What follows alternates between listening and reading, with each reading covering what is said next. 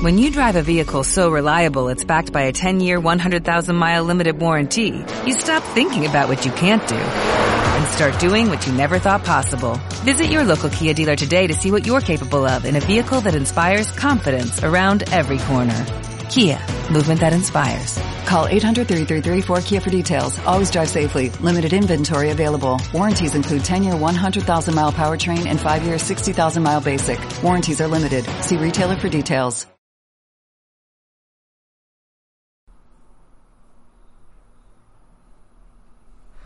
Hola, hola, buenas noches con todos.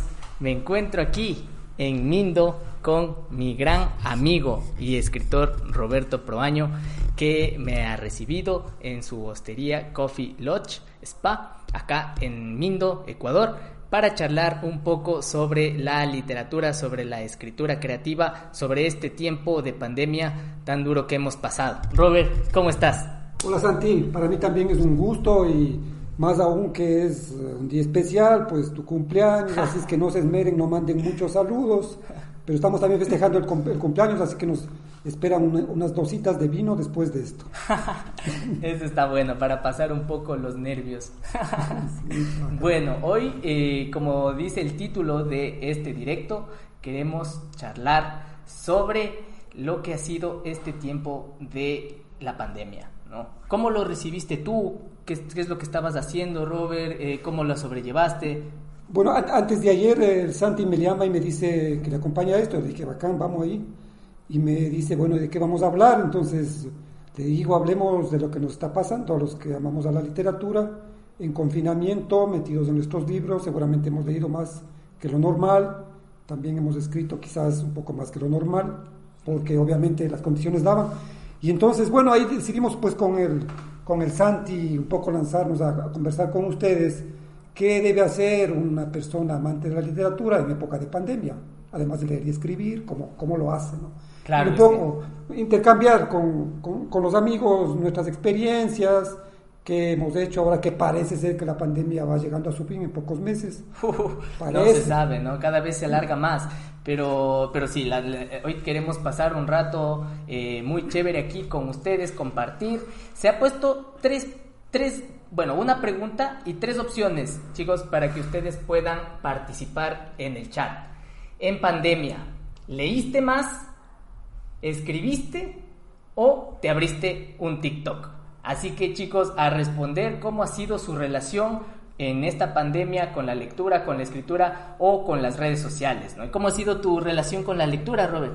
Bueno, sí, eh, eh, bastante bien, porque el Zoom también trae sus ventajas. Hemos estado con un grupo de amigos literatos y entonces nos hemos puesto una rigurosidad de leer una novela cada 15 días y fue bueno eso porque, bueno, fue una forma de interactuar entre todos a través de los medios digitales que sí da sus facilidades, o sea, no todo es malo. Claro, no es posible ver, no es posible abrazarle al pana, pero bueno, tampoco se lo ve en la pantalla, que ya es bastante, y, y podemos opinar de nuestras sensaciones en las lecturas. Entonces, en ese sentido lo hemos, pasado bien, nos hemos evitado movilizarnos, porque la maravilla de Zoom es que te evita movilizarte. Yo vivo acá en Mindo y tenía que irme a Quito cada que había los talleres, entonces no es tan fácil mientras que con Zoom eh, se conectan gentes de Alemania, gentes de Colombia y está como que estuviéramos todos en Mindo.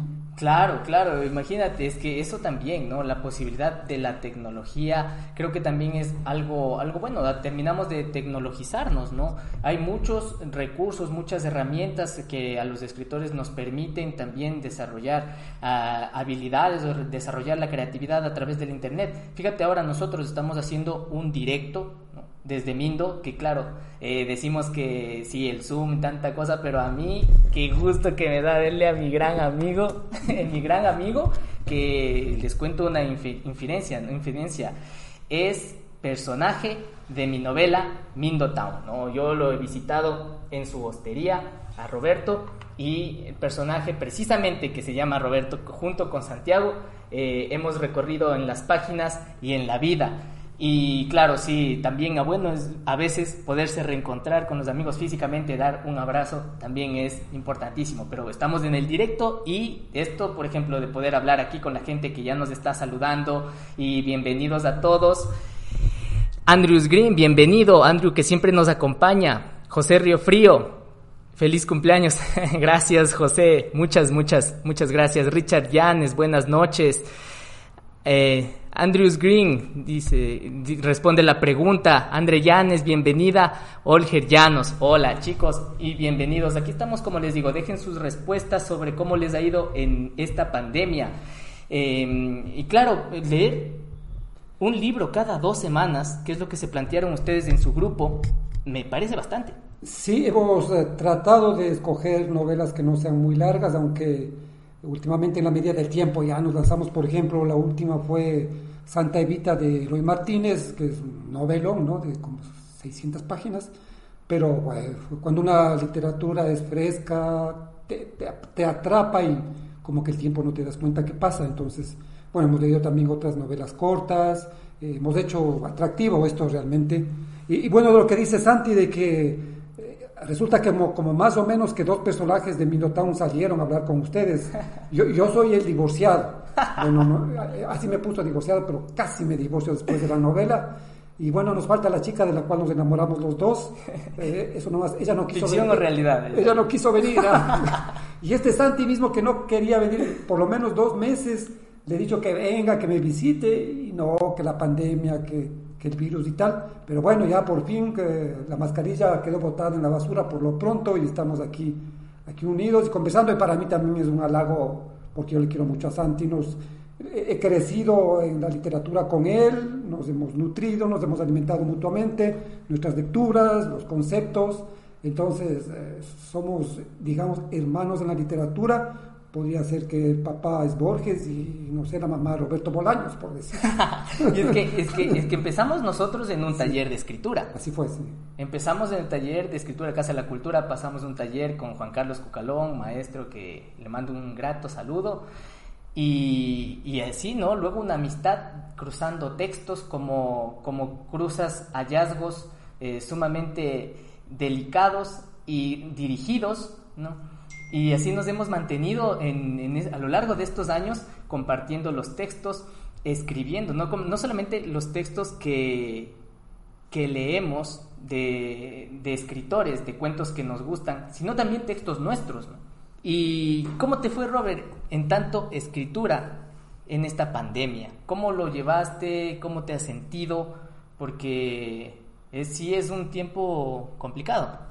Bueno, los que, eh, los que nos animamos a irnos por la ruta de la escritura, pues eh, creo que nuestra obligación es tener las antenas de vinil siempre listas, o sea, hay que mirar, ver, oler todo lo que pasa a nuestro alrededor.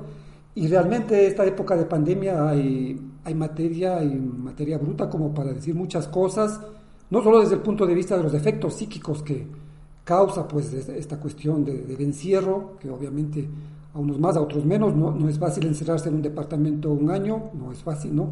Y ver siempre ir de la sala al comedor, del comedor a la sala, no es fácil. Muchos divorcios inclusive se han hecho en época de pandemia porque no, no le aguantas ver, ver la misma cara 24 horas. O sea, crea un efecto psicológico en los seres humanos, ¿no? para empezar por ahí. Aparte de esto, creo que todas las conductas se han modificado, digamos, la telemedicina, pues yo me hago ver con un médico que ahora también me ve por Zoom, me toca el pulso por Zoom y yo le voy diciendo, está tibio, está caliente, es una cosa loca, pero así está, así estamos viviendo de otro. Sí, sí, así me receta él. ¿Cómo, está su pulso? Le digo, está latiendo más o menos a 200, a 180, no sé. Ah, entonces dice hierbabuena con paico. Y entonces así. y, yo me he vuelto médico de mí mismo a través del médico que está en Zoom.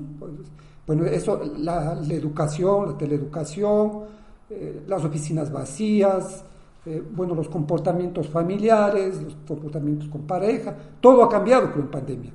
Entonces, bueno, yo he dicho, hay que pensar qué hacer de todo esto, de esta reflexión, de esta enseñanza, que creo, también viendo lo positivo, hemos tenido la suerte de vivirlo, como escritores hemos tenido la suerte de vivirlo, y claro, entonces ahí me he puesto a escribir unos dos, tres cuentos, eh, también he leído algunos eh, libros escritos en épocas de, pandemia, La peste de Camille he vuelto a releer. Hay un libro muy bueno de, un mexicano que se llama, se llama La transmigración de los cuerpos de Yuri, Herrera, que es también escrito en época de pandemia, porque bueno, la humanidad ha tenido pandemias y pandemias quizás Latinoamérica o Ecuador en particular, no, pero el mundo sí lo ha tenido, entonces la literatura también eh, se ha nutrido de esos elementos para escribirlos, para dejar enseñanzas, reflexiones. Y bueno, entonces he hecho unos dos tres cuentos pensando lo que más me ha impactado de lo que he visto y de lo que he sentido y, y un poco la idea creo que en este programa es tratar de, motivar precisamente eso, o sea, eh, ponerse a ver qué es lo que más te impactó en, estos, en este año y ponerse a escribir, o sea, no sé, quizás originalmente sea un borrador, lo podrás regresar después de unos seis meses, un año, le podrás refrescar en función del efecto, que no siempre es el mismo, pero cuando uno siente algo, por ejemplo, te cuento así como una anécdota, tengo unos dos amigos, tenía dos amigos pintores, entonces él cogió COVID y bueno, la amiga le acompañó hasta el último y murió y tenía una relación muy especial de dependencia, ¿no? Ella era una pintora, pero se sentía menos que él. Entonces el tema de la muerte de él resultó como un proceso de liberación, porque inclusive él antes de morir lo dijo, quiero que pintes el cuadro que está por terminar. Ella llorando me contaba eso, y bueno, pintó el cuadro que estaba por terminar y fue como una explosión eh, estética en ella después de la muerte de él. Entonces ya se me confesaba a mí, decía, yo, yo no puedo estar alegre por la muerte de Raúl, pues se llamaba Raúl, pero me está pasando esto, fíjate. Entonces, e, eso es una experiencia que, que, yo dije, esto tengo que escribirlo de alguna manera y por ahí. Ese cuento yo no lo he leído aún. ¿no? Sí, sí, no, todavía no te pasa. Ah, no todavía no me animo, es que vos me criticas mucho. qué va, qué va. Está pero, bien, está bien. Pero yo recuerdo que al inicio de pandemia, ¿no? eh, tú me pasaste un texto, me pasaste un Sí. texto que era precisamente de la, de la muerte de una, de una madre, ¿no?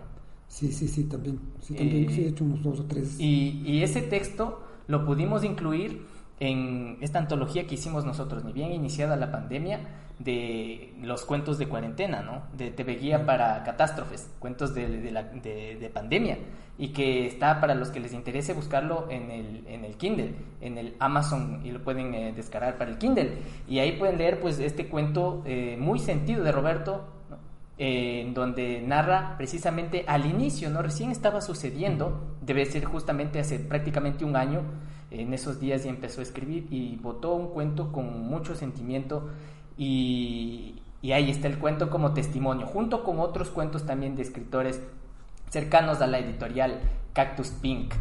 Sí, ¿sabes qué? Eh, a mí me pasó al inicio de la pandemia que yo me enfermé de los ojos. O sea, tuve que ir al oftalmólogo y me revisó los ojos y me dijo, lo primero que me dijo fue, no te vas a quedar ciego.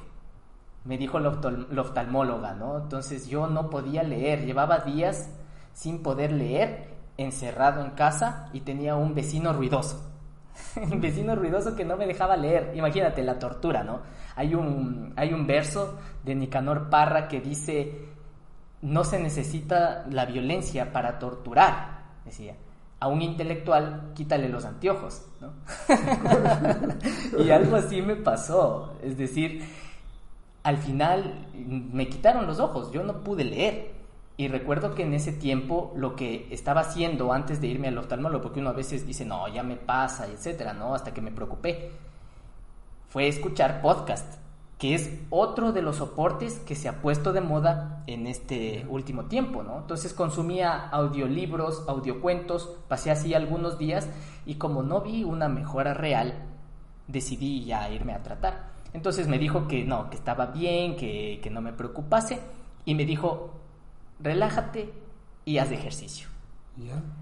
Y claro, no me relajé y no hice ejercicio, pero me fue pasando y me puse de alguna u otra forma a, a- ya a leer, me fui recuperando, siempre con una, ya con una, con una, eh, eh, con lo que te dice el médico ya te calma y todo, ¿no? Pero eso me pasó al inicio de la pandemia. En cuanto pasó eso, eh, antes y después estaba leyendo, pero muchísimo, muchísimo más que antes. No tenía que hacerlo. Y me encerraba a leer horas, horas, pero todo el día prácticamente. Aquí en la escuela estábamos haciendo un ciclo de ciencia ficción. Y, este, este tiempo de pandemia me ayudó a hacer todo un recorrido leyendo muchos cuentos y muchos libros de los autores más grandes de la ciencia ficción. Me la gocé, ¿no? Y eso es lo que me dejó a mí la, la pandemia. Y como producto de los talleres sacamos el libro Perseidas, que es de, una antología de cuentos de ciencia ficción, trabajado con la gente del taller, ¿no? No sé si es que por aquí está alguien del taller. eh, del taller que está en Perseidas, ¿no? Y bueno, eso es lo que hicimos. Es decir, de alguna forma, este encierro, que yo nunca he sido de salir mucho, me sirvió para volcarme a leer, pero todo lo que necesitaba, porque antes si es que para salir tenías que buscar algún pretexto que estoy hablando, ¿no? antes si para salir tenía, para no salir, para quedarte tenías que buscar un pretexto, ya no había que buscar nada y solamente te quedabas a, sin estorbos de lo que es la vida real. Para mí fue volcarme 100% a la lectura, pero largas horas. Sí, aquí, aquí en este hotel vienen muchos doctores, ¿no? Y ellos dicen de que problemas psicológicos muy graves se generaron en época del encierro y que eso a su vez eh, causa baja en las defensas y por lo tanto aparecen otros problemas.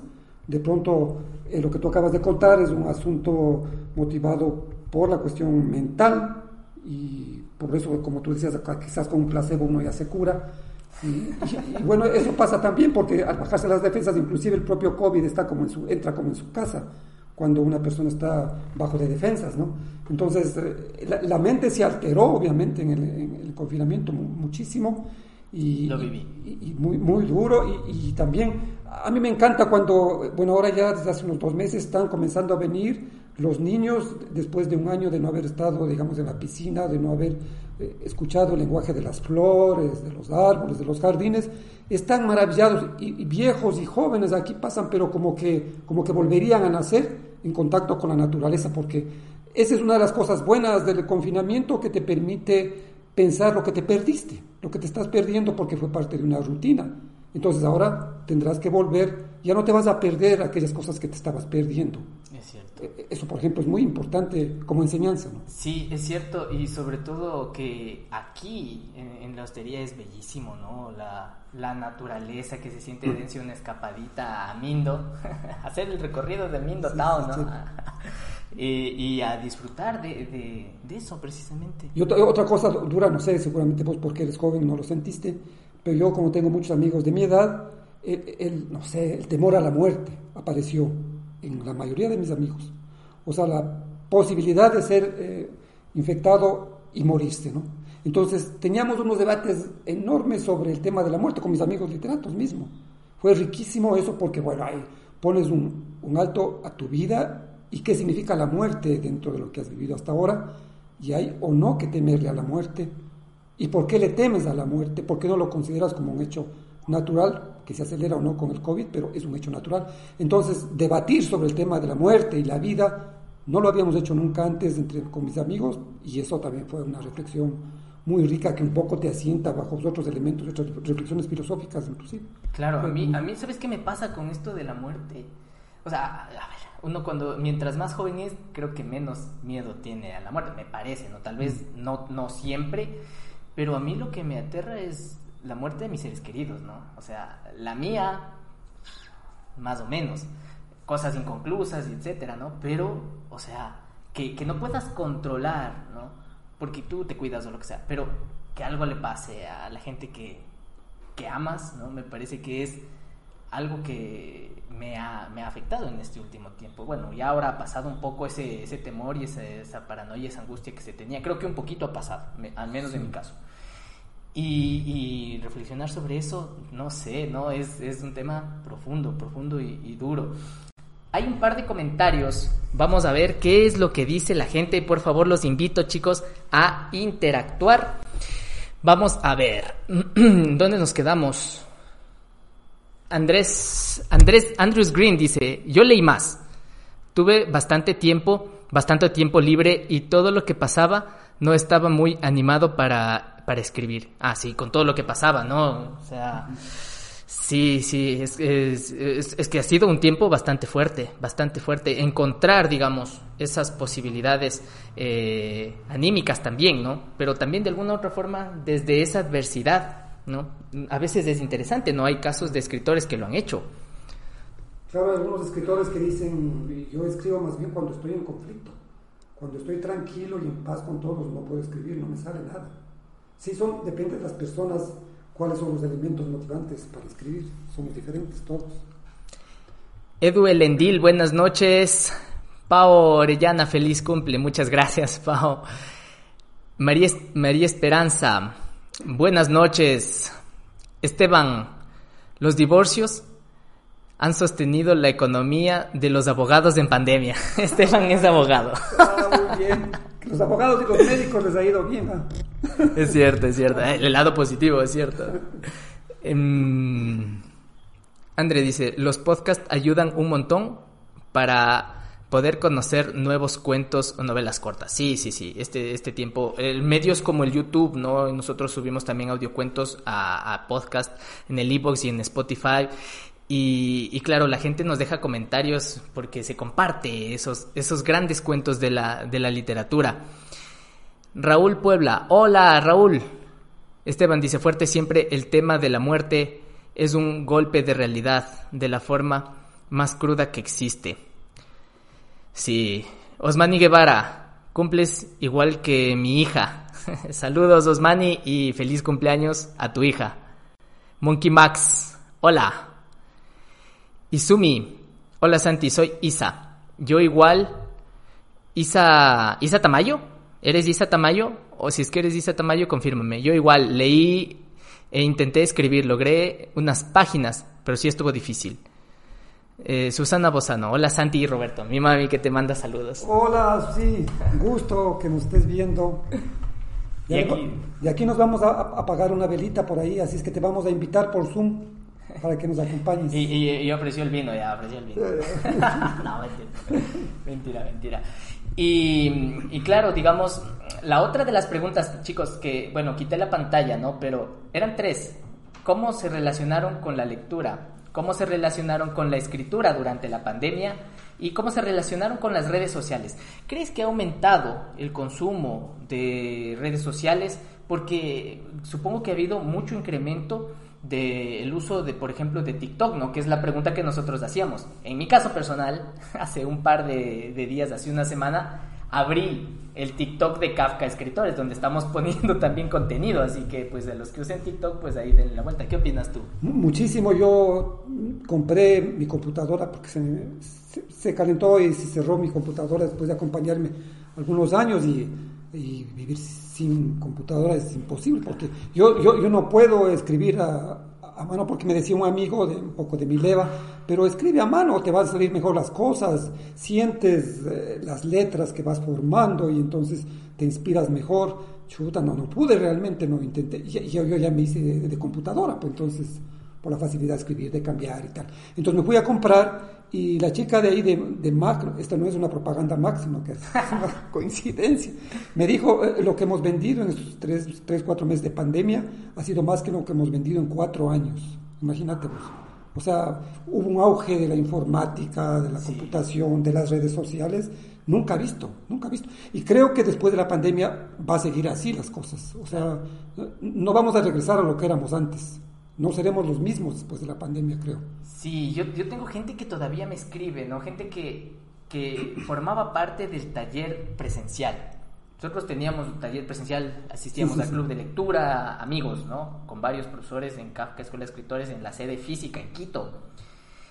Y, extrañando ese contacto humano, ¿no? Pero y lo que tú dices, ahora que se dio este salto, fíjate, estamos comunicándonos por directos, estamos comunicándonos por WhatsApp, estamos comunicándonos por Zoom, ¿no? Volver a lo, a lo anterior es, es complicado, las universidades todavía no lo han hecho y, y de lo que parece van a mantener, eh, digamos, ambas posibilidades, ¿no? Estudiar eh, virtual y algunos pocos presenciales. La gente que se trasladó, por ejemplo, ya volvió a, sus provincias o lo que, eh, lo que tenían que hacer, ¿cómo pueden volver a trasladarse acá con esta inestabilidad, ¿no? Por una cuestión ya de, de poder hacerlo. Si marca una pauta de comportamiento, sin embargo, el tema de la cercanía humana es irreemplazable. Eh, aquí, por ejemplo, los niños que vienen me dicen, le digo, ¿cómo te va con las teleclases? Dice, extraño el recreo. Wow. O sea, para jugar, para intercambiar. Con, con, mis panas, siempre después de los talleres nos íbamos a un... Hay, hay unas huecas que hay por la, por la 10 de agosto, por, por la Amazonas, a pegarnos una fritada, a comer, a tomar una cerveza, y extrañamos tanto la cerveza, extrañamos, y la fritada, y la, y la rocola, porque es un sitio con rocola, y entonces nos cagamos de la risa y bailamos y, y eso ya no se puede hacer por Zoom porque voy a ver medio ridículo ponerme aquí a bailar solo. ¿ah? Entonces, por más que decimos, a ver, ponte una copa ahí al frente y salud, salud, pero no hay la interacción física, corporal, humana, que eso es irreemplazable. Todo eso sí, pucha, se acaba la pandemia y tenemos que regresarla con fuerza a, esas experiencias humanas tan importantes. Sí, es cierto. Y, también, eh, bueno, yo el, el último tiempo he estado bueno, ya hace, hace algún tiempo estaba viendo esta, esta serie eh, Black Mirror, ¿no? En donde todo es tecnología y en general la serie es de ciencia ficción, ¿no? Y en esta serie hay una, como que una visión negativa de lo que va, de lo que va evolucionando la tecnología, ¿no? O sea, sacan cuestiones así que están eh, sucediendo ahora, las llevan a extremos, ¿no? Y siempre todo termina saliendo mal, ¿no? ¿Qué opinas tú de, esto? O sea, yo, yo creo que la, la, tecnología es eh, lo mejor que le ha pasado a la humanidad en estos últimos 10 años. Sin embargo, uh, tiene sus límites que hay que saber cómo utilizar la tecnología en beneficio de determinados uh, valores, creo yo. Eh, tengo el problema, por ejemplo, con mis nietos, que es una lucha tenaz y supongo que muchos padres que seguramente están oyendo van a decir lo mismo esa adicción al teléfono, adicción a los juegos, es un asunto complicado porque eh, les quita la posibilidad del razonamiento, de la sensibilidad propia, si no todo está dicho en pantalla, todo está dicho en juegos. Entonces, eh, tampoco se trata de que no hagan juegos, tampoco se trata de que no vean la televisión o, o estén en el TikTok, pero eh, los límites de tal manera que no se pierda, por ejemplo, esas características que tuvimos cuando nosotros nos educamos, sino para jugar, iniciativas para crear, hacíamos nuestros propios juguetes, imagínate. Entonces, así, así era antes. Entonces, e, e, esos son elementos que van un poco perdiéndose y eso a mí me preocupa que haya una tecnodependencia demasiado grande y que el lado de lo humano, de lo racional, de lo reflexivo, vaya dejando a un lado. Entonces, bueno, eso es el papel de los padres. Yo le decía a mi hijo que, que tiene un chico de 8 años, le digo, te compadezco porque yo no hubiera hecho, yo no sé qué hubiera hecho si es que en este momento tenía que criar a mis hijos y, no sé, y robarles el teléfono y esconderles el teléfono. Ahora, ¿sabes algo? Yo, yo soy de, de la generación que creció ya con, con Nintendo, que creció con PlayStation, eh, y créeme que yo vacaciones me las pasaba jugando eh, videojuegos, pero enteritas, ¿ah? Enteritas, o sea, porque eres adolescente, algo leerás, algo verás, siempre estaba interesado en eso, pero, pero me la pasaba. A mí me, yo soñaba con videojuegos, tenía por poco convulsiones, o sea, era súper super adictivo con la televisión, ¿no? Entonces, no sé si es que hay demasiada brecha entre lo que tú viviste y lo que yo, pero de todas formas, ahora sí veo que hay como, sobre todo con el celular, ¿no? Porque es algo tan portátil, ¿no? Que, que, pasas ahí, incluso juegos ahí, todo ahí, ¿no? Pero también hay que decir que, por ejemplo, yo eh, actualmente, yo sigo jugando videojuegos todos los días. Acabo de pasarme el Zelda Breath of the Wild, ¿no? y, lo, y lo hago transmisiones de videojuegos en Twitch. Y, déjame decirte algo también, porque dentro de, lo que se puede ver con Internet como una herramienta negativa o, bueno, es positiva, creo, sobre todo, ¿no? Depende de cómo lo veas. Igual los, los videojuegos tienen unas grandes historias. El Zelda Breath of the Wild tiene una historia que al final me sacó lágrimas y cosas así, ¿no? O juegos basados en obras, por ejemplo, de, Lovecraft, que también jugué, ¿no? Eh, The Sinking City, que es un juego antiguo, pero que está basado en, la obra de Lovecraft. Y tú te metes como, como un libro en 3D, ¿no? Un libro en 3D en el que tú entras y, y recorres y vas resolviendo lo que sería un narrador en primera persona, juegas, ¿no? eso también me parece que como hay aspectos negativos, pues como, como todo, como usas el Internet, etcétera, ¿no? También hay algunos positivos. Claro, eh, y la literatura ya comienza a tratar estos temas como no podía ser de otra manera. Eh, recuerdo el libro este de Mónica Ojeda, de que trata la historia de un chico que vivía pues embebido en sus juegos y no salía de sus juegos y hace su globo, su burbuja en su casa y la relación con sus seres queridos del acero. Y entonces se, hace una ficción y hace una vida con los juegos y se imagina vivir, se imagina amar, se imagina tener relaciones con seres eh, creados en los juegos. Y entonces eh, es una cosa loca esa porque eh, te pone fuera de todo, fuera de sí, ¿no? Y eso creo que son, por ejemplo, los límites que hay que tomar en cuenta. Yo, por ejemplo, me pongo muy molesto cuando estamos en la mesa o veo que se sientan a comer en la mesa y todos están con sus teléfonos y nadie habla. O sea, no, no puede ser que lleguemos a ese extremo. Ahorita la gente que nos está viendo están con sus teléfonos, ¿no? Ah, pero no están con alguien abajo, pues estamos conversando. no, mentira, estoy molestando, ¿no? Claro, y entonces, no sé, pues apenas, apenas, no sé, apenas tiene tiempo de meterse la cuchara en la boca y me pueden hablar. Que, que te digo, por ejemplo, en mi tiempo, eh, eh, el, momento de la comida era el momento del diálogo familiar, en donde nos decíamos las cosas buenas y malas de la familia, y se van creando los nexos de unidad en la familia, en la amistad también, y ahora ya no hay como eso, pues entonces, e, eso sí me parece que es una cosa que, que habría que reflexionar, que, que no creo que eso sea lo positivo de la tecnología, lo otro que tú dices coincido, te, reactiva la iniciativa eh, literaria, creativa, eso sí es indiscutible. Pues. Sí, y, también hay otro aspecto que antes de pasar, que nos metimos a hablar de videojuegos, la gente que está aquí escuchándonos y quiere dejar su comentario respecto de lo que decimos, pues bienvenidos, bienvenidos para reflexionar. Ya voy a leer que hay un par de comentarios pendientes y ya los leo. Hay otra cuestión respecto de esto de los, de los videojuegos y ya viene a ser como los juegos de rol hay algo que me ha llamado a mí muchísimo la atención en este último tiempo, ¿no? Y es sobre todo con uno de los juegos más grandes que hay, que es el Grand Theft Auto 5, eh, sobre todo que tú juegas desde la computadora, te creas un personaje, entras a jugar con tu personaje mm. y cumples un papel. O sea, digamos, yo en, en este juego voy a ser policía y son, pero eh, bueno, cientos, miles de personas que están dentro del juego cumpliendo el papel. Gente que se conoce, como que entramos a jugar los dos, pero en el juego no nos conocemos. Soy policía, tú eres panadero. Creas historias, lo que sea. Creas historias. Y con eso entretienen a la gente que los están viendo. Es otra manera súper creativa de narrar incluso, ¿no? de narrar. Eh, a mí me parece que, eh, no, por, no por defender tampoco los videojuegos, pero tienen muchas, muchas cosas bien interesantes, que siempre hay otra perspectiva de lo negativo, ¿no? Claro que eh, estoy de acuerdo con lo que tú dices y sobre todo rescatar mucho el diálogo y rescatar estos momentos rituales incluso, ¿no? Como la comida. El diálogo, el convivir, ¿no? me parece que es, que es sumamente importante. Vamos a ver, hay un par de comentarios. Mm, la gente está comentando, dice... No, eh, no tantas, no sé dónde me quedé. Sí, aquí estoy. Eh, con la lectura aumentó muchísimo, con la, con la escritura comencé con las primeras letras. En TikTok nunca se me, el TikTok nunca se me descargó.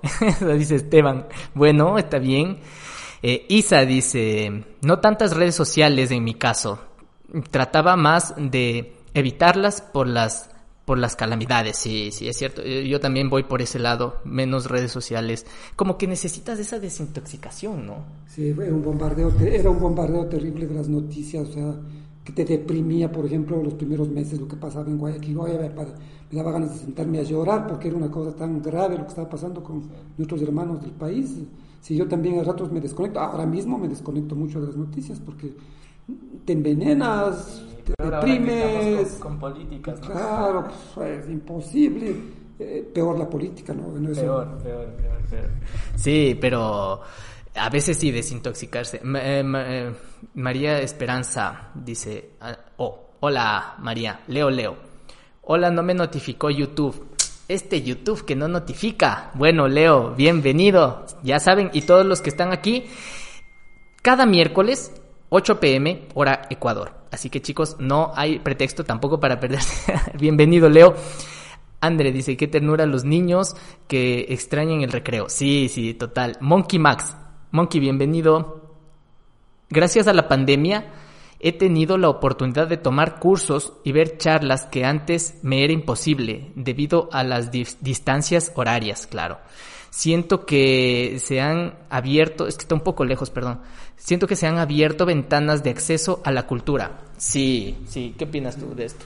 Sí, sí, sí, claro, porque eh, bueno, el, el, Internet mismo es posible conseguir eh, una novela, un cuento que antes teníamos que, en mi época, teníamos que esperar que algún amigo venga de Europa trayéndonos la novela, tres meses. Ahora ya alguien te cruza, dice, mira, hay la novela de la tal, está ya, cómprala y uno se lo baja ese rato. eso es una maravilla. o sea, y, y, claro, esa es una de las cosas importantes de la tecnología. Te metes a los museos a mirar lo que sea y no te cuesta un solo medio. Eh, lees novelas. Eh, también acabé de leer esta, pues, esta novela de, bueno, es una novela un poco antigua, la de Memorias de África de Dinesen. Es como que te sentaras en KLM y te fueras a pasear por todos los países de África, conocieras su cultura, su gente, estuvieras en los safaris, vieras la naturaleza africana y el drama humano de las colonias africanas eh, que tuvo Europa, pues ahí. Todo eso lo, es, y, eso yo lo pude conseguir también en la época de pandemia, pues me bajé ese libro, me lo bebí de una sola, y, te imaginas vos, eh, todo eso es gracias a la tecnología, me permitió viajar al África por tres dólares, es una cosa loca. ¿Qué es lo que pasa? Y esta es una pregunta también para la gente del chat. ¿Qué es lo que pasa con esta este mundo, este mar, este universo de posibilidades de información ahora en Internet? ¿Cómo lo manejas tú? ¿Cómo lo manejan ustedes? ¿Qué haces? ¿Cómo llegas a los textos? el, problema del, Internet es eh, la abundancia, ¿no? Entonces es como que te ahogas en tanta información.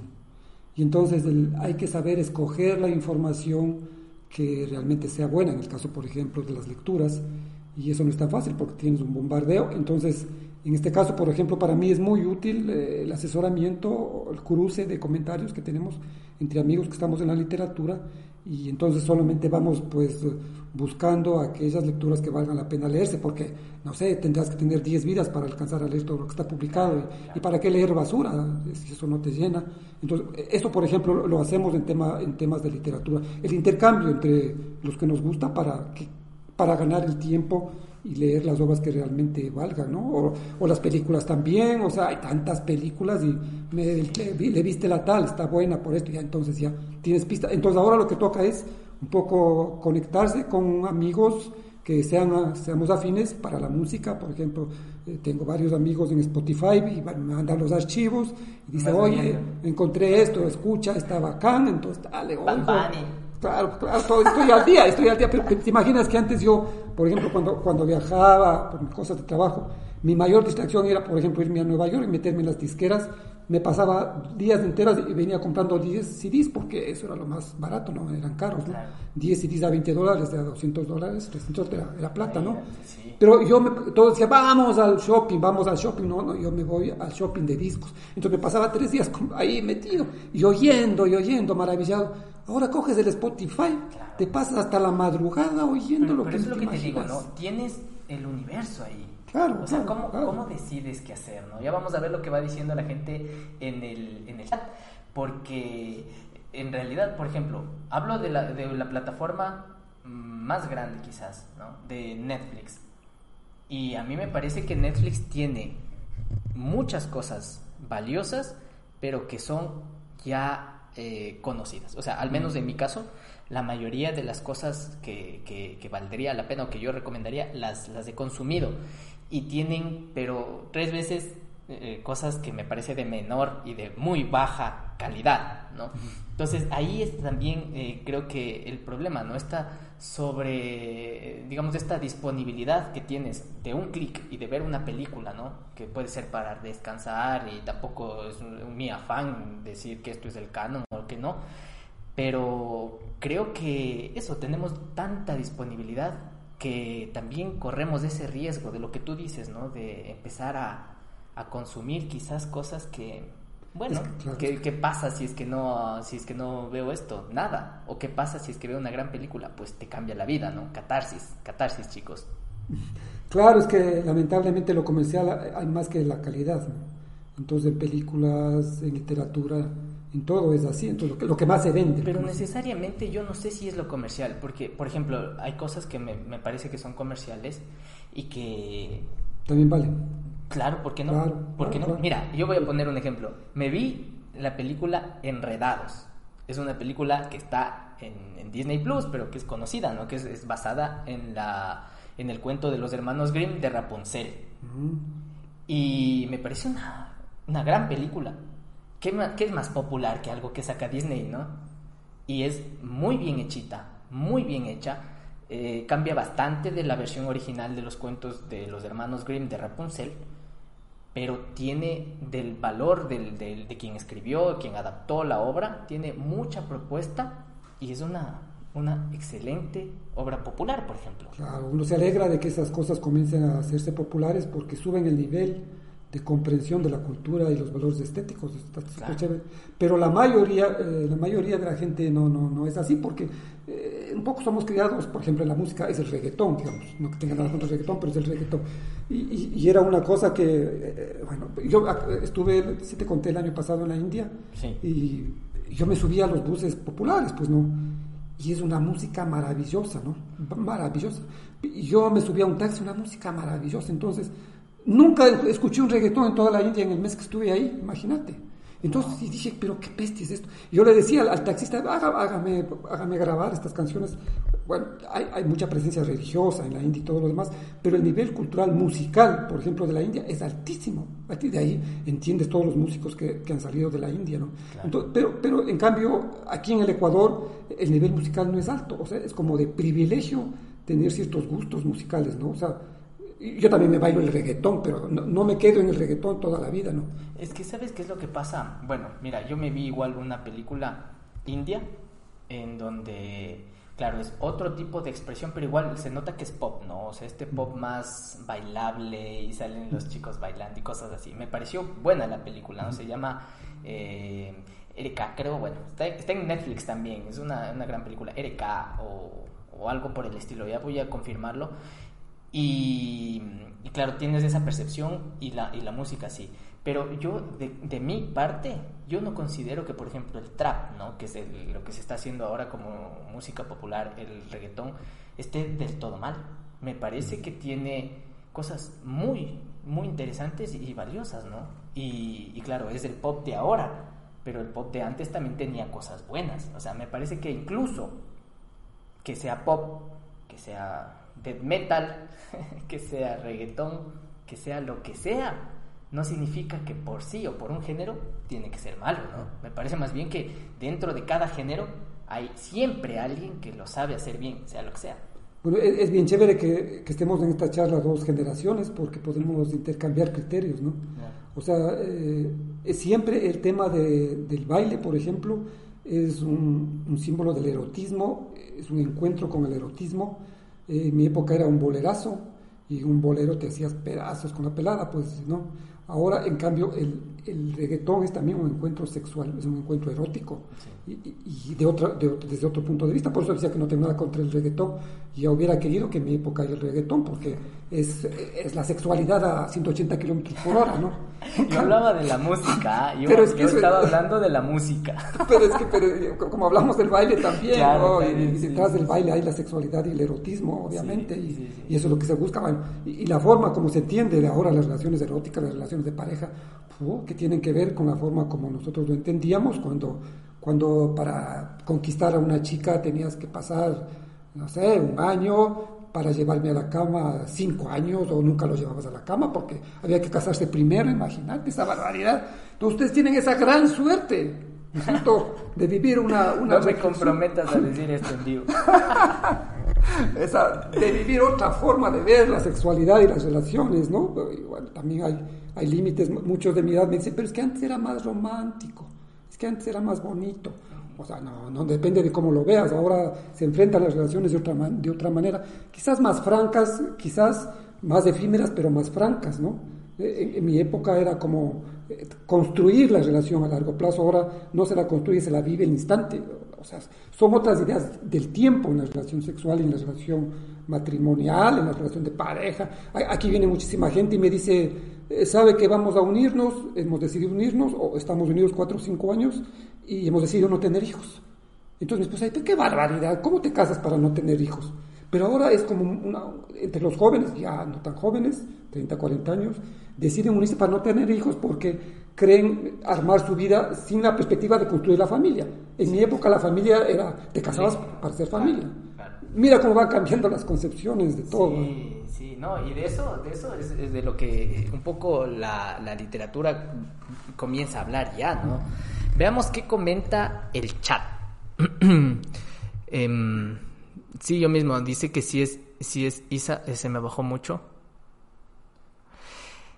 Ahora estoy leyendo el, el lamento, eh, estás leyendo Philip Roth, Osmani, genial. Dice, eh, sí, Leo, Leo, dice, yo me mandé la novela, una novela en la pandemia. Necesito otro encierro para, para buscar editor. Ah, de, de, escribirla. Ah, muy bien. Pero eso, excelente, ¿no? Y ya vamos a ver cómo, cómo nos ha ido, ¿no? Tú no sé si es que has trabajado ya eh, la, escritura, la, la edición. Osmani Guevara. Yo me fugaba para ir a los cosmos. en, la, en, la, en la escuela, en la adolescencia, ¿no? Claro. La historia de Zelda es hermosa, sí. Estoy jugando en el cel mientras les oigo. Andrés Aguilar.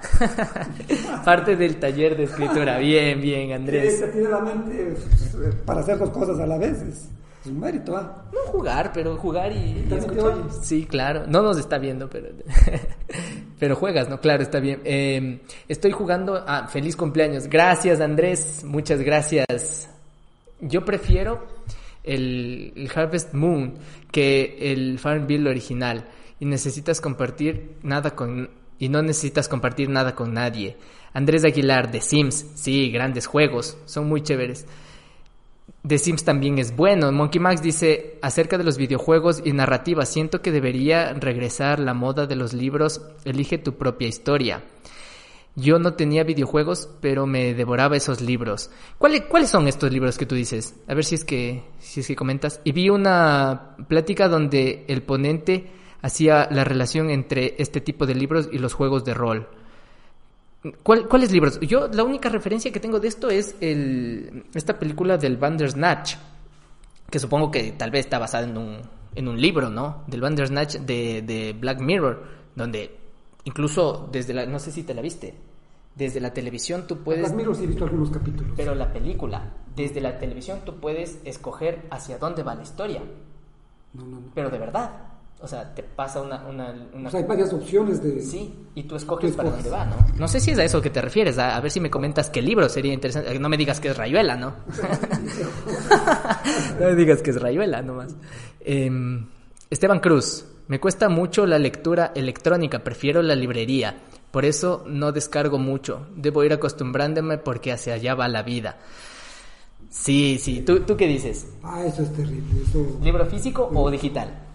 O sea, bueno, yo hasta hace unos, justamente hasta antes de la pandemia, eh, yo decía, no, es que el olorcito de las páginas a, húmedo, es que las letras, es que el, tacto con las hojas, eso hace parte de la ceremonia, de la lectura, y no, no eso no me puedo perder. Pues eh, estoy mucho embarcado en esto, en el PDF, en el formato PDF, es como un libro más, ¿ya? Y si coges una pantalla sin mucha luminosidad, ya pues te la das nomás ahí. Yo ya estoy acostumbradísimo. Algunos amigos de mi generación todavía no lo hacen, pero ya les voy convenciendo de a poco. Sí, y sobre, sobre todo lo que tú dijiste antes, la inmediatez, ¿no? O sea, estás, llegas a un ensayo, por ejemplo. En el ensayo recomiendan un libro o un cuento. El cuento lo encuentras en internet, lo lees ese rato, completas el ensayo, te descargas el libro, lo compras, lo, lo puedes leer ese rato, ¿no? Ya, sí. O sea, esa inmediatez para el investigador, para el estudioso, a mí me parece que es, pero el paraíso, ¿no? No hay todo, hay que decirlo, no hay todo en Internet y las bibliotecas siguen siendo una fuente, pero maravillosa para el estudioso. Pero, pero esa posibilidad de resolver esas inquietudes de ese rato es de este tiempo, ¿no? Este tiempo es así, me parece. Sí, sí, y hay que comenzar a acostumbrarnos, como dice ahí el amigo, pasa allá va la vida. Inclusive tú debes saber que están ya también un poco para dar causa a estas inquietudes del amigo, que hay bibliotecas, librerías que tú vas y eliges ese rato un libro y dices, quiero tal libro, y ese rato te imprimen, ¿ah? Te imprimen ese rato y te entregan en cinco minutos el libro que tú quieras. Algo vi. Sí, eh, eh, ya hay en, Europa, ya hay esas librerías precisamente para resolver el tema del papel, de dar el libro en papel porque tal vez muchas personas no acaban de entrar a lo digital completamente.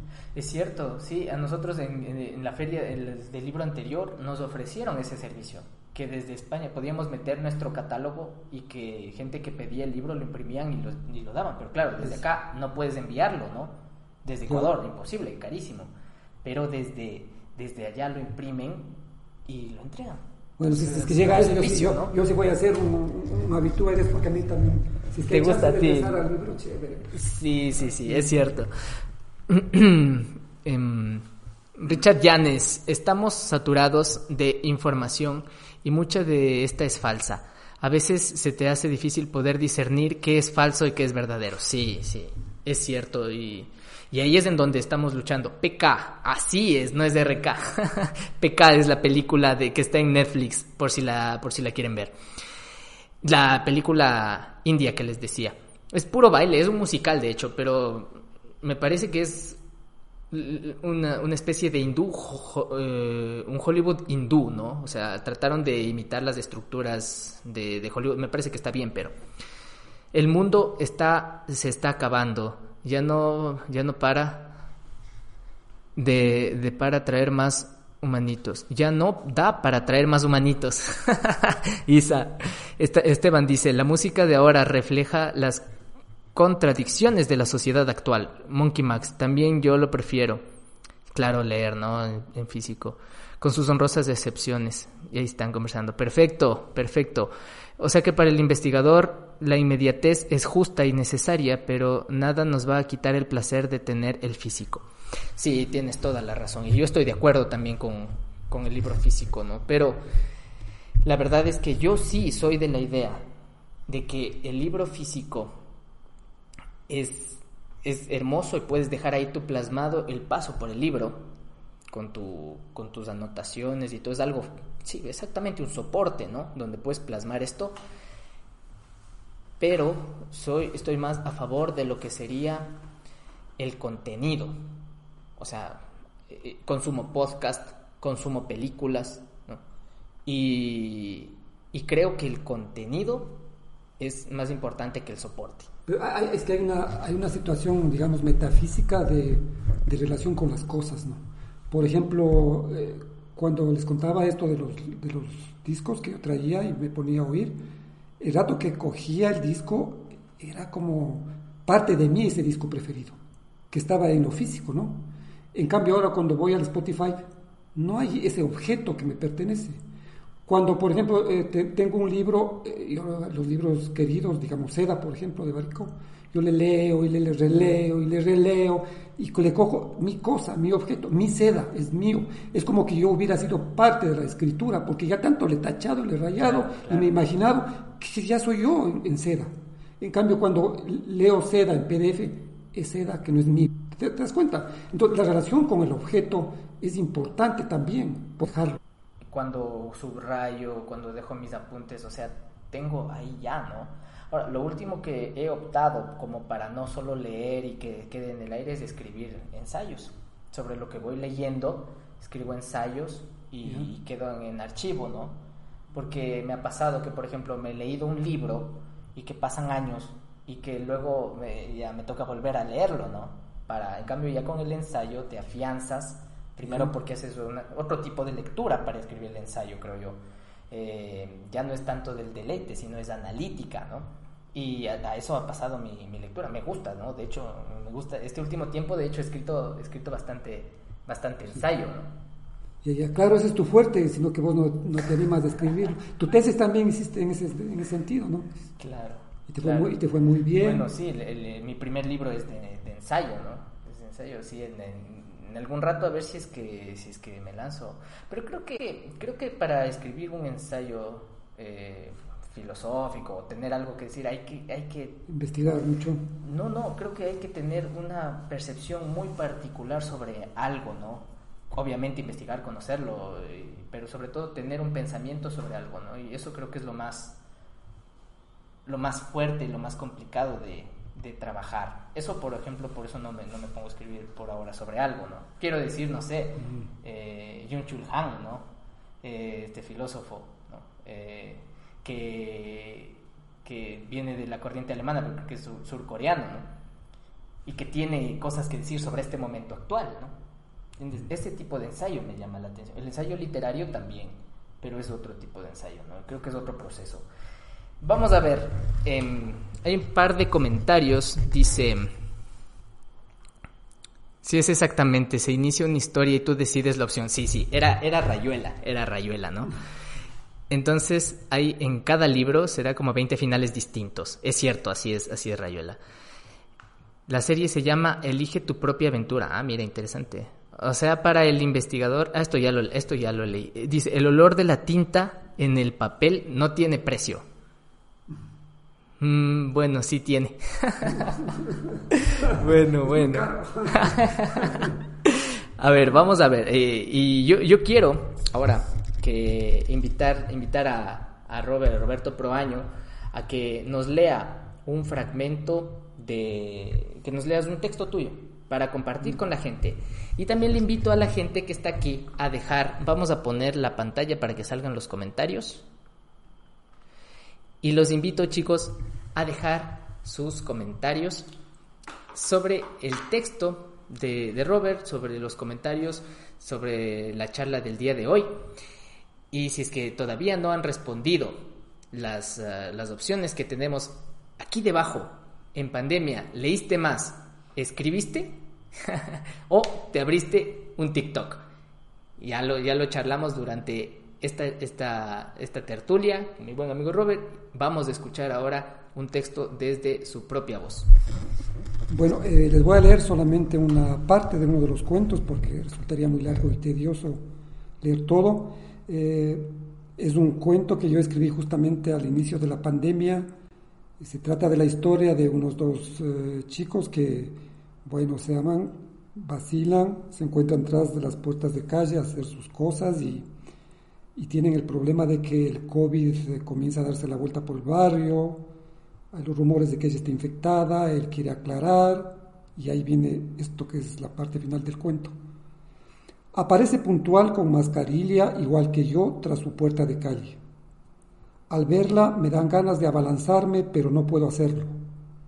Con la voz deformada a causa de la tela, le pregunto cómo va tratando de mantener los dos metros de distancia. Ella de respuesta se cuelga de mi labio. Quiero desprenderme, pero resulta imposible me succiona. Mis manos van y vienen por todo su cuerpo. Ella sabe dónde poner las suyas. Las telas caen de las bocas. Sucede lo que debe pasar en esos casos. Fue grandioso. Sentí un ligero temblor en las piernas, tal vez por la incómoda que estuvo la posición o por el miedo de haberme contagiado. Ya es tarde y debo enfrentar lo que sea. La mayor parte de los que se mueren contagiados son viejos y eso me da una esperanza. Al final le dije al oído lo que dicen de ella en el barrio y le pedí que sea franca. Soltó una enorme carcajada y dijo, el bocón del Juan fue el que te pasó el chisme. Inventé el cuento de que estoy infectada para que deje de molestarme. El poliamor no es con cualquiera, yo decido. En el ajetreo y la tensión de ese momento nos olvidamos de admirar la luna llena. Cuando levantamos la mirada para verla, me pareció una mascarilla blanca lista para ponerla en su jugosa boca redonda. Esa es la parte final del cuento. muy bueno, ah, muy bueno. Ahora, eh, vamos a ver qué, qué comentario tiene eh, la gente. ¿Sabes qué me, me, me, intriga lo que pasó? O sea, obviamente la idea me parece que todo lo que va antes es la duda de esta persona sobre si meterse con esta persona que tiene, que tiene COVID, ¿no? Y, en ese, eh, eh, o sea, digamos, pero lo, más interesante me parece justo lo que tú acabas de, el paso, ¿no? Dar el salto, ¿no? O sea, ¿cómo no va a pasar? Es literatura, de entrada. Me parece bien que obviamente pues haya dado el paso, el salto, me parece bien. Solamente una, una inquietud que me salta, ¿no? Pero ¿por qué niega ella? Bueno, en, el antecedente se ve de que ella es una chica así muy fácil en el barrio, pues eh, se levanta todo el mundo y entonces muy guapa, muy atractiva, muy querida por todos. Ella decide con quién tiene las relaciones que desea tener.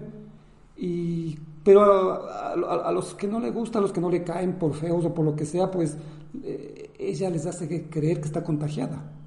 Y entonces ella es muy eh, proclive al, pro, al poliamor. esa nota que está un poco de moda ahora, ¿no? Pero se sabía entonces que el lector sabía que ella no tenía COVID. No, no, no, no. El lector no sabía. El lector sabe en este último párrafo. Sí, sí. Porque eh, eh, uno de los chicos que estaba enamorado de ella se encarga de echar el rumor de que ella está contagiada. Entonces el chico dice, y me acosté con ella hace dos días y no estornudó. Es cierto que estornudó una vez y ahora dice, nos veamos este rato, le dice. Y ella dice, no, ahora no puedo, mañana. Y dice, pero mañana, tiene que ser este rato. No, mañana. Entonces no puede dormir, va al otro día, eh, se encuentra atrás de la puerta de calle y está dispuesto no, no a tener relaciones con ella, sino a aclarar si está o no está enferma.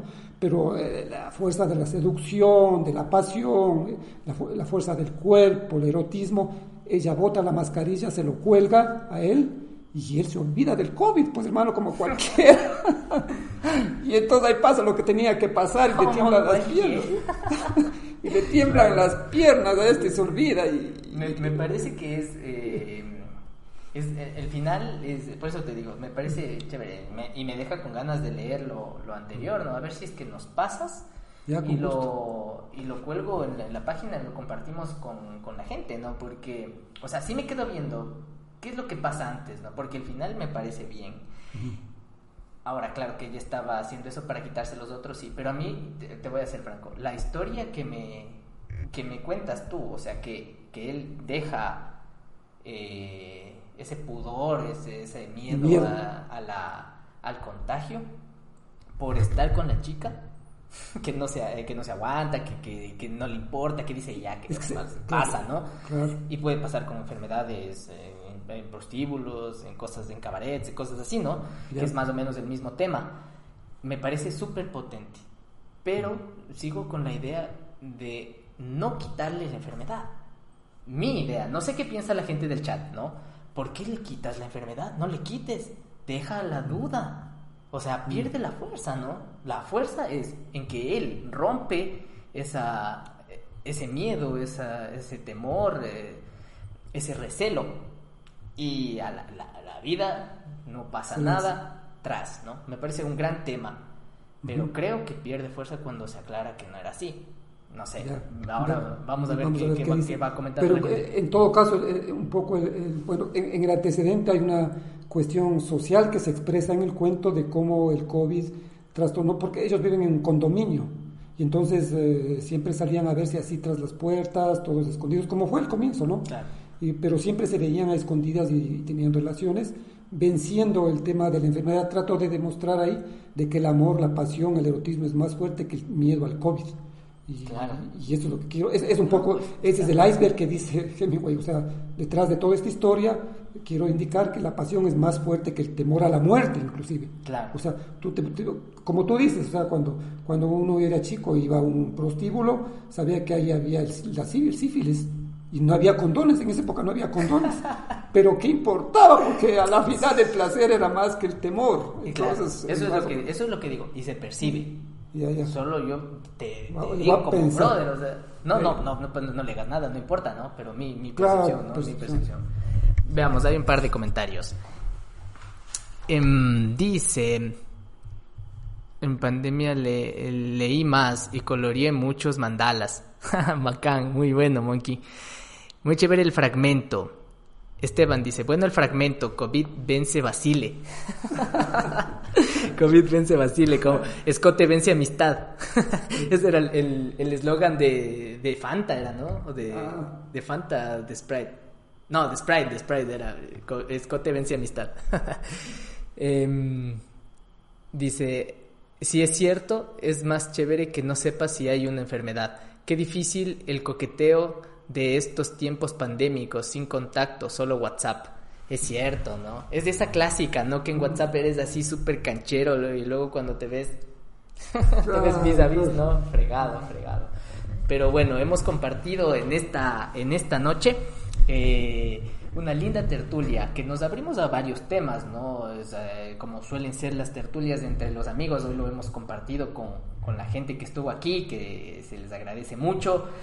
Y a ver si es que, si es que igual, a ver, si es que antes de terminar el, stream, a ver si es que alguien de los que está aquí nos cuenta un tema de lo que haya escrito o tiene planeado escribir eh, sobre, sobre pandemia, ¿no? Que es eh, un poco lo que nos tenía aquí. A mí me pasó algo muy particular. Yo, como tengo tendencia hacia la literatura fantástica, hacia la ciencia ficción, es el género, subgéneros que más me gustan. Llegó un momento en el que consumo distopías, leo distopías, miro series de distopías, ¿no? Entonces yo estaba por ahí, ¿no? Pensando y decía, ¿no? Y decía, la vida es ordinaria, ¿no? En la vida no pasa nada nunca. Y renegaba de la vida y decía, aquí nada, no pasa nada, ¿no? Y, en los libros es en donde tenemos que hacer que pasen cosas raras. Poco tiempo después, y por ahí estaban yendo mis ideas, ¿no? Formulando cosas, etcétera. ¡Pum! Chus. Pasa esto. Ahora, ¿sabes qué es lo que pasa? Que me di cuenta de otra cosa. Dentro incluso de lo que es la la pandemia, el COVID, ¿no? Que, que todo ha sido muy particular, súper extraño y todo, entras de nuevo en un espacio ordinario, dentro de lo extraordinario que es toda la circunstancia. Entonces quizás no es la circunstancia, ¿no? Quizás soy yo. O quizás es el ser humano mismo. No, no, soy yo. pero, pero esas han sido mis reflexiones al final, ¿no? O sea, yo huyo a la literatura, tanto como lector, tanto como creador, porque me parece que dentro incluso de, esto que es extraordinario y algo que, no ha tenido precedentes, al menos en, supongo que en algunas generaciones atrás, desde ahora, eh, llegamos nuevamente a, ese estado como, como de, de ordinariedad. Bueno, los que, los que leemos y escribimos si somos seres un poco raros, ¿no? Que no estamos de acuerdo con la vida como está, con nuestra vida personal, con nuestra vida de familia, con nuestra vida de pareja, con nuestra vida en sociedad, no estamos de acuerdo. Y entonces inventamos otras vidas en la lectura o en la escritura, porque si no ya nos estaríamos locos, ya nos hubiéramos acabado de suicidar. Yo creo que muchos se suicidan porque no, son, no, no les gusta la literatura, porque ahí te escapas, pues. Hay ficcionas, hay creas mundos, hay, dejas tus neurosis, porque si no fuera así, no sé, no habría salida, hombre, ¿no? o te allanas a, conformarte con la vida tal como está y, y, así te meten en un ataúd después de un poco tiempo y no ha pasado nada, ¿no?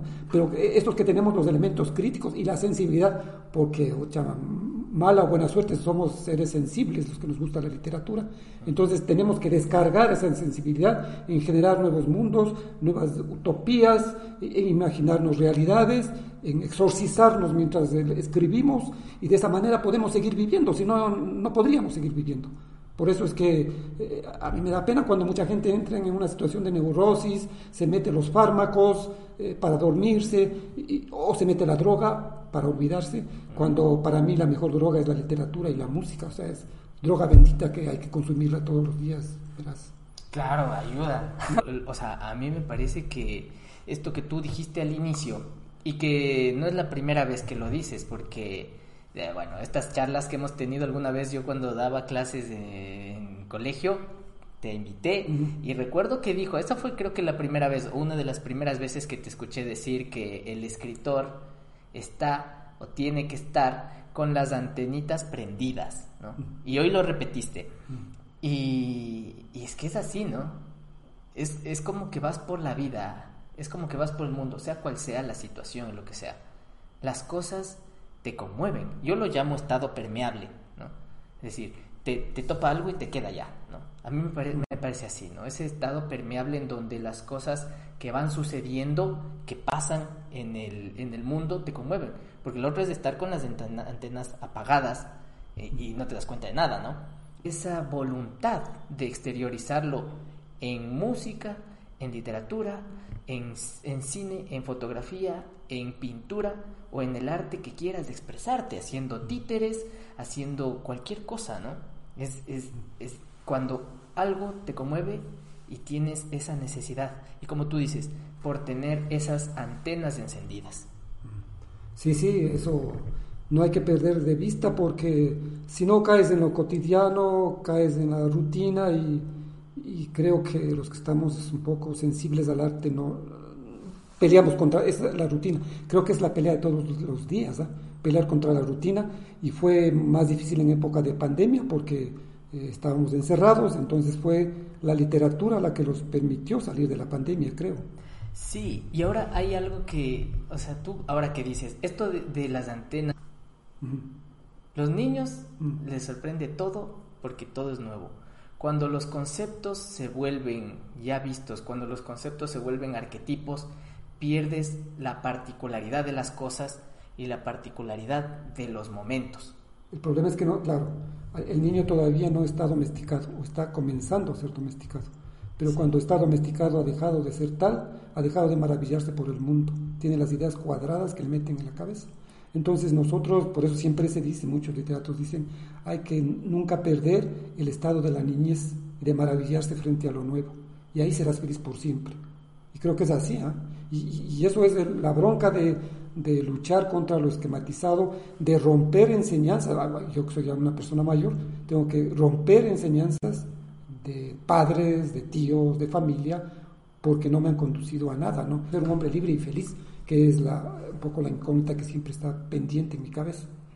Y para charlar otro rato más, veamos qué es lo que nos ha dicho la gente.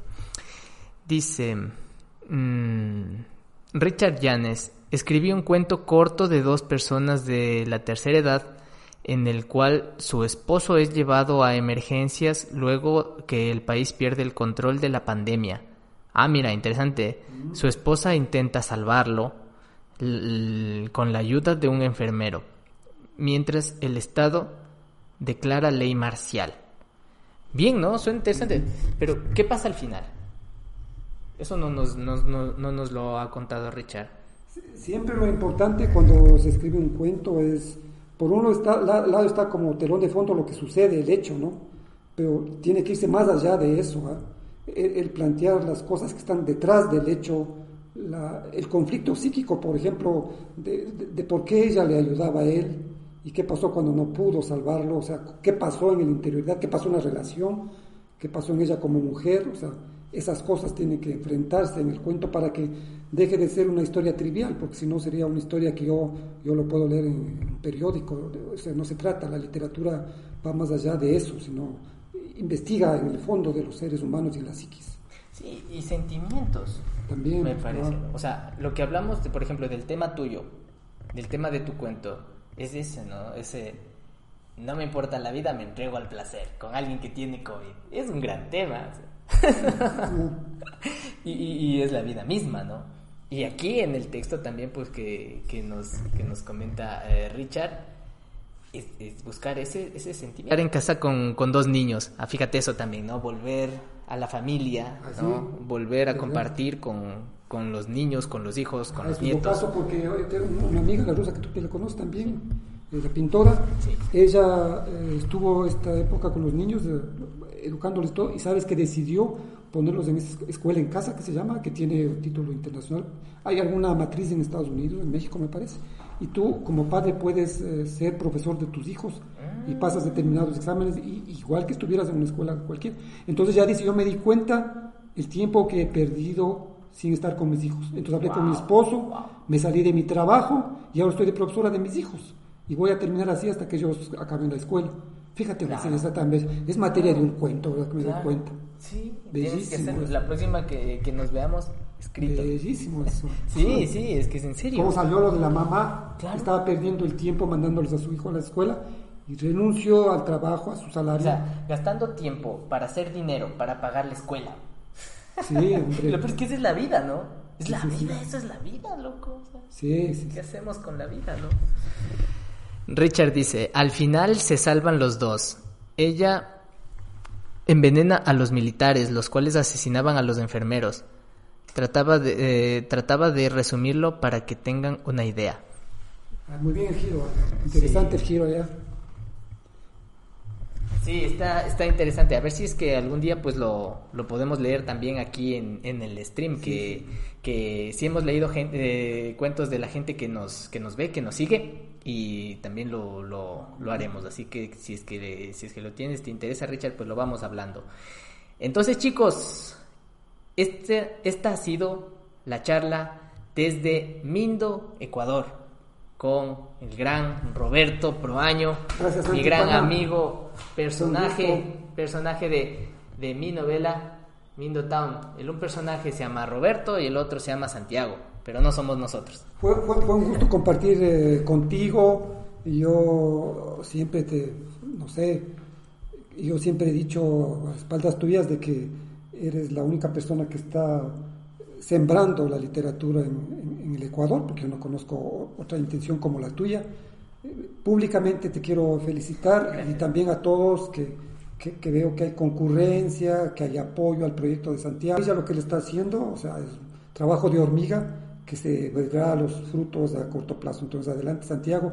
Y para mí también ha sido gusto poder, de alguna manera, pues poner un grano de arena y compartir algunos criterios con, con el público que tú tienes. Gracias amigos, gracias por haber estado aquí y por sus comentarios.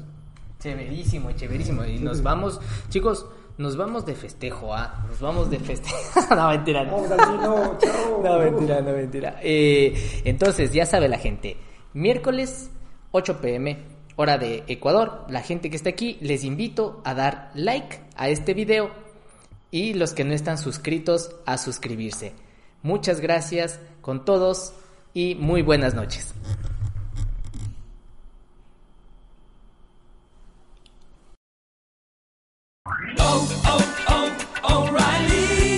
¿Necesitas ayuda? En O'Reilly Auto Parts te ayudamos. ¿Necesitas algún consejo? Te aconsejamos. Nuestros profesionales en autopartes están siempre disponibles para ayudarte a encontrar lo que necesites. Excelente servicio al cliente es solo una de las ventajas que ofrece O'Reilly Auto Parts. Los profesionales en autopartes. Oh, oh, oh,